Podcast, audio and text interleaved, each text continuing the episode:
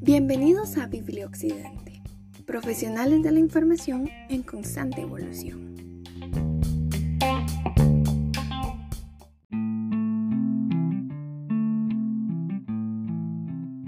Hola, ¿qué tal amigos? Buenos días, buenas tardes o buenas noches, en función del lugar donde nos escuchen. Es un gusto para nosotras estar acá nuevamente y presentarles un nuevo episodio de Biblioccidente. Hoy nos encontramos con ustedes Tracy Hernández, Fabiola Espinosa y Evelyn Rojas.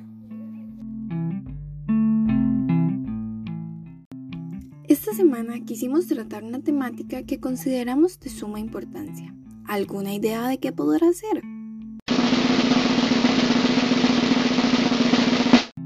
Nuestro tema es acceso a la información en tiempos de coronavirus. Esperamos que disfruten muchísimo de este episodio. En relación al tema mencionado por Trey, es importante conocer que en medio de la pandemia de COVID-19, la UNESCO ha anunciado el acceso a la información en tiempos de crisis como tema de la edición del 2020 del Día Internacional del Acceso Universal a la Información, que se celebra cada año el 28 de septiembre. Esta celebración sirve de oportunidad para pedir a los Estados miembros que promulguen y apliquen plenamente las leyes sobre el derecho de acceso a la información, demostrando su valor único en tiempos de crisis. También debido a esta situación en muchos países las personas han aprendido que el acceso a la información precisa y oportuna puede ser cuestión de vida o muerte. El acceso a la información también les permite seguir las respuestas a la crisis, como las normas de reclusión, las reglamentaciones de viaje y escolaridad, las pruebas de detección de virus, los suministros de equipo médico y los paquetes de ayuda o estímulos económicos. Claro, Eve. Además, debemos tener presente que el derecho del acceso a la información pública en Costa Rica es un derecho constitucionalmente reconocido. Esto quiere decir que es el Estado quien debe propiciar facilitar e instrumentar con sistemas administrativos, tecnológicos, todo lo que son registros, bases de datos, archivos, entre muchos otros, el cumplimiento de este derecho. Claro, Fabi, es súper importante, pero otro aspecto de relevancia que está relacionado con el acceso a la información es la privacidad. Esta es el derecho de las personas a la intimidad y este puede verse afectado por la recopilación y el procesamiento de los datos digitales. Al elaborar soluciones para hacer frente a las crisis, las instituciones estatales y los organismos reguladores deben hacer todo lo posible por equilibrar el derecho a la intimidad y el derecho a la información, ya que en ocasiones puede existir un conflicto entre ambos puntos. Por supuesto, Trey, pero también debemos tener en cuenta que durante el proceso en el que las personas acceden a la información no solamente es fundamental la privacidad, también es vital que exista transparencia, ya que en el contexto de la pandemia ayuda a promover la confianza pública en la investigación y en la respuesta a la pandemia. Si la sociedad y todos los actores involucrados conocen qué investigaciones se están realizando y qué mecanismos se tienen para asegurar que esas investigaciones se realicen de manera ética, estarán más dispuestos a contribuir a los esfuerzos de investigación y confiar en los resultados de estas. Bueno, y ligado a los aspectos que acaban de mencionar Trey y Eve, debemos rescatar que debido a esta pandemia que estamos enfrentando, se ha generado un fenómeno que nos puede resultar desconocido hasta el momento, hablamos de la infodemia. Esta se refiere a la cantidad excesiva de información que en algunos casos es correcta y en otros no lo es, lo que dificulta que las personas encuentren fuentes confiables y orientación fidedigna cuando la necesitan. La Organización de las Naciones Unidas nos comenta que el exceso de información genera, por supuesto, desinformación. En una sociedad en la que ya las personas se ven abrumadas al tratar de procesar tanta información de una misma temática, llegan a creer y utilizar datos que no son verdaderos. Entonces, la desinformación viene a ser esa información falsa o incorrecta que cuyo único propósito es el engañar deliberadamente. En el contexto de la pandemia actual, puede afectar en gran medida todos los aspectos de la vida, y en particular la salud mental. Esto es un tema que vamos a tratar más adelante. Entonces, aunado a ese fenómeno de la infodemia, que es esa información que en algunos casos es correcta y en otros no lo es, está la desinfodemia, que vendría a ser la desinformación por ese exceso de información. Ahora bien, después de haber comentado varios elementos que cumplen un papel importante en el acceso a la información, debemos preguntarnos, ¿qué sucede con las consultas o solicitudes de información durante la pandemia? Para este interrogante tenemos una respuesta muy agradable y positiva, que nos beneficia como ciudadanía, ya que estas consultas deben ser procesadas de manera gratuita y se debe dar prioridad a las solicitudes de información sobre aspectos referentes a salud y otros de la crisis. Exactamente, Trey. Por esa razón, las Naciones Unidas han hecho hincapié en que la accesibilidad a la información es un componente clave del derecho a la salud. Cuando los funcionarios no publican información sobre la salud de manera proactiva o no responden a las solicitudes de información, la población sufre repercusiones negativas en su salud y no pueden disfrutar plenamente de su derecho a esta. Y también se debe mencionar que las comisiones de información y órganos similares de acceso a la información que supervisan la legislación sobre el acceso a esta deben recibir apoyo durante este periodo para que puedan seguir funcionando durante el cierre. En los casos que el personal siga trabajando desde las oficinas, se le debe proporcionar la protección necesaria. El papel de estas instituciones es fundamental ya que garantiza que los ciudadanos se mantengan informados, lo que a su vez contribuye a reforzar la cohesión social y a reducir la propagación de rumores y de información errónea. Es muy acertado lo que nos menciona Evelyn, queridos y queridas oyentes. Sabemos que hay mucha información que no llega a nuestras manos en el momento preciso, y como ciudadanía debemos exigir que la información circule de forma eficiente para que llegue a todos los sectores por igual. Para solucionar este problema, las instituciones estatales pueden ejercer su liderazgo y fomentar la confianza en tiempos de crisis, divulgando de manera proactiva y exhaustiva la información, incluidas las estadísticas pertinentes. Esto es de interés fundamental para los ciudadanos que buscan tranquilidad y claridad más aún teniendo en cuenta que estar informado crea un sentimiento de pertenencia. Además, la publicación proactiva de información sobre la salud también es fundamental para garantizar la seguridad y salud de todos, incluidas las personas con discapacidad y poblaciones vulnerables. Esa divulgación debe incluir los esfuerzos por proporcionar información en los idiomas locales y en formatos accesibles mediante el uso de tecnologías. Trey, también debemos rescatar que el acceso a la información veraz y fiable, así como a Internet, es esencial.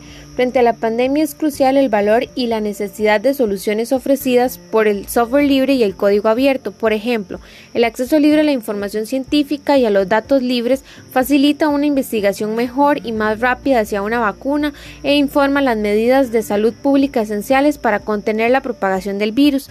La UNESCO, basada en su mandato actual de garantizar el acceso universal a la información y con el apoyo de diversas organizaciones, dispone de varias herramientas y fomenta diversas iniciativas para aprovechar el poder de las soluciones libres en la lucha contra el COVID-19. Por esta razón les dejaremos el link en el blog de Biblioccidente. Además de lo que comenta Eve, hay algo muy importante que va ligado a estos temas y que no podemos pasar por alto, los derechos humanos y es que la Corte Interamericana de Derechos Humanos dictó el 14 de abril de este año una declaración llamada Los problemas y desafíos deben ser abordados con perspectiva de derechos humanos y respetando las obligaciones internacionales. Por supuesto, esto que dice Trey es de suma importancia. Hablemos entonces sobre algunos de sus puntos, ya que dada la naturaleza de esta pandemia, los derechos económicos, sociales, culturales, ambientales, el derecho a la vida y a la salud deben ser garantizados sin discriminación a toda persona bajo la jurisdicción del Estado y en especial queremos hacer énfasis a aquellos grupos que son afectados de forma desproporcionada porque se encuentran en alguna situación de mayor vulnerabilidad. Nos referimos entonces a personas mayores, niños y niñas, personas con alguna discapacidad, personas que se encuentran en condición migrante, refugiadas o apátridas, también las personas privadas de libertad, todas aquellas personas que pertenecen a la comunidad LGTBIQ, las mujeres eh, que se encuentran embarazadas o en periodo de posparto, todas las comunidades indígenas, personas afrodescendientes, personas que viven también del trabajo informal o bien la población de barrios o zonas de habitación precaria, las personas en situación de calle y personas en situación de pobreza. Y queremos también destacar la labor del personal de los servicios de salud que atienden esta emergencia desde el día 1. De acuerdo a la Corte Interamericana de Derechos Humanos, estas personas deben contar con los insumos equipos, material e instrumentos que protejan su integridad, vida y salud y que así puedan desempeñar su labor en términos razonables de seguridad y calidad a cada una de ellas nuestra mayor admiración, respeto y agradecimiento por esta labor tan importante que se les ha encomendado durante todos estos meses. Recordemos que a la fecha ya hemos perdido 13 personas del sector salud de la Caja Costarricense de Seguro Social debido al COVID-19.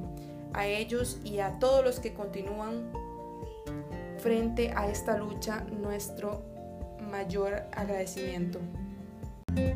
Claro, Fabi, y es que también hay que pensar más allá, entendiendo que la vulnerabilidad social y económica que dejará el coronavirus a su paso incrementará las tasas de trabajo, el desplazamiento forzado, la migración y trata de personas con fines de explotación sexual y laboral. Por lo tanto, es indispensable que se garantice el acceso a la justicia y a los mecanismos de denuncia. Sí, quiero hacer énfasis en esto último que comenta Eve sobre el acceso a la justicia y a los mecanismos de denuncia, porque es algo a lo que se le debe prestar mucha atención, más aún teniendo en cuenta el aumento exponencial que ha tenido y sigue teniendo la violencia contra las mujeres y niñas. Recordemos que desde el 2010 Costa Rica ha presentado un aumento bastante importante en femicidios y tentativas de femicidio. Debemos entender para este punto que la desigualdad de género hace que nosotras como mujeres seamos particularmente vulnerables y aumenta nuestra exposición a múltiples formas de violencia de género.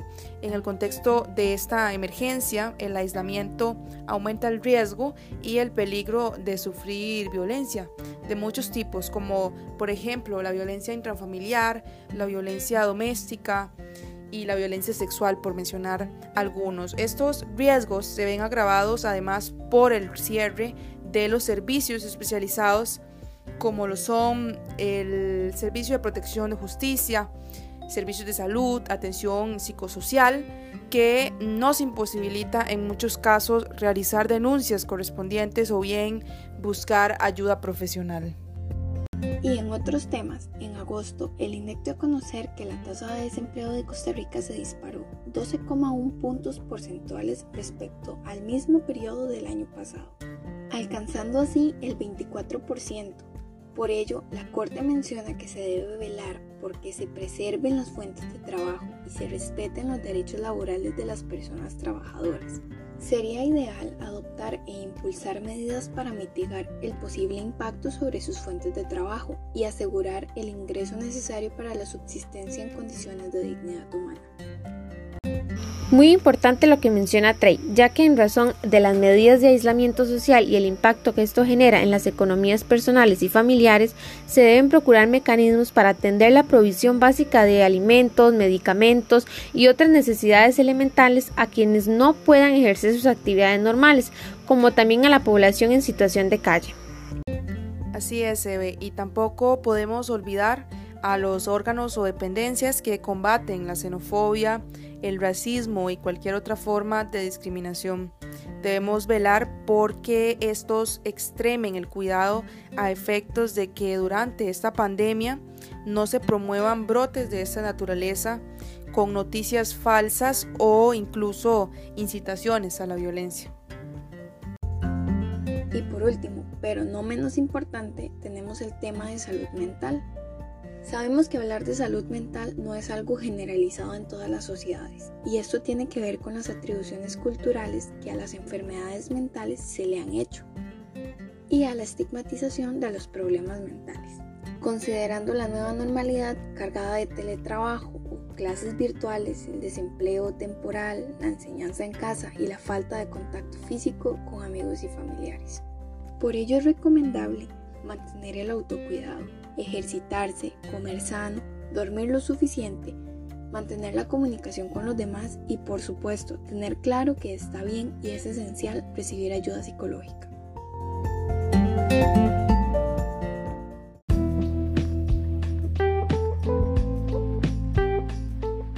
Gracias, Trey. Y bueno, ya para ir finalizando, queremos que ustedes conozcan que en agosto de este año la CEPAL propuso cinco líneas de acción para universalizar el acceso a las tecnologías digitales para enfrentar los efectos del COVID-19. La primera de ellas es construir una sociedad digital inclusiva. Recordemos que los efectos de la brecha digital han afectado mucho más en estos tiempos que estamos viviendo y se vuelve asimismo una brecha social.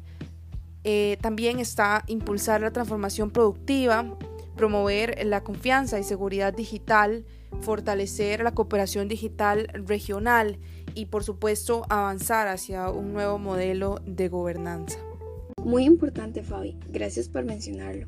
Asimismo, no podemos despedirnos sin destacar el rol que desempeñamos los profesionales en bibliotecología en todo este proceso de acceso a la información, puesto que somos quienes nos encargamos de orientar y mostrar herramientas a las personas usuarias que les permitan encontrar información segura y de calidad, y que también les ayuda a satisfacer sus necesidades de información.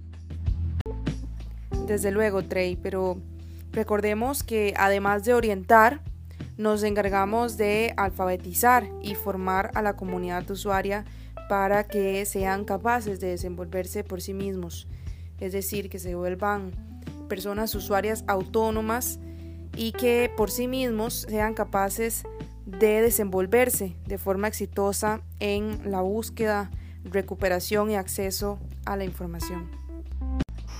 Excelente, Fabi. Por eso también queremos pasarles un tip o más bien una alternativa que sirve como herramienta cuyo fin es el acceso a la información.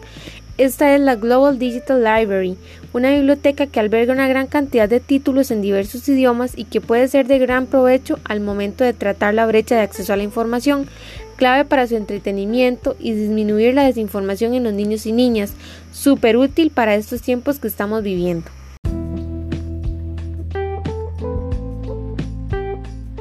Bueno, y antes de despedirnos, queremos contarles que cuando anunciamos que estaríamos grabando este primer episodio del podcast de Biblioccidente, habilitamos la opción para que nos hicieran llegar sus preguntas o comentarios respecto a este tema. Por ello nos llegó esta pregunta que escucharemos a continuación. Hola, mi nombre es Alberto Mora y mi pregunta es si afectan los recortes hechos por la Asamblea Legislativa en el sector de la cultura sobre las bibliotecas.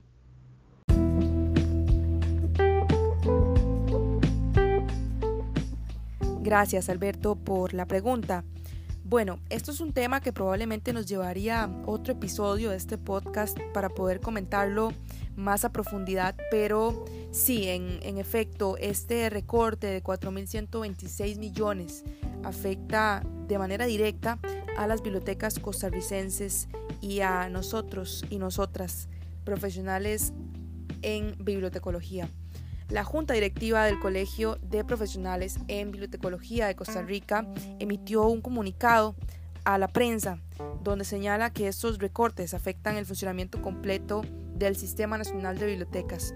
Recordemos que este sistema está conformado por la Biblioteca Nacional y además todas las bibliotecas públicas de Costa Rica que se encuentran a lo largo de las siete provincias.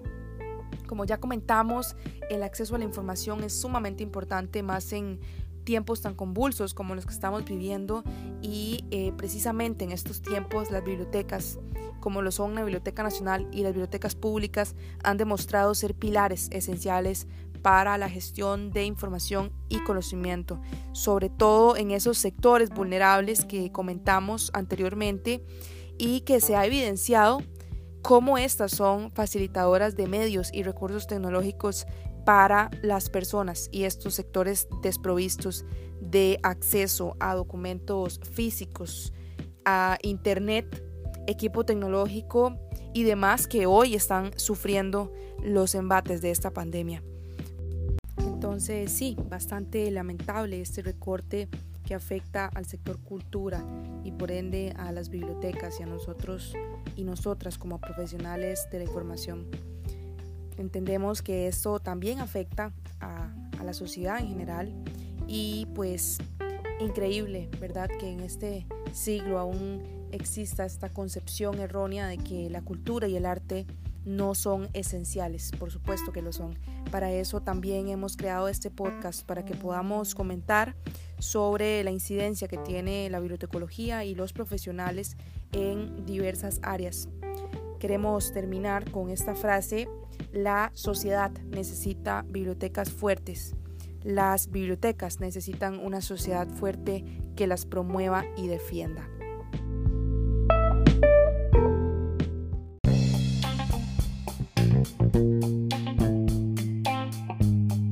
Y bueno, así hemos llegado al final de este primer episodio de nuestro podcast.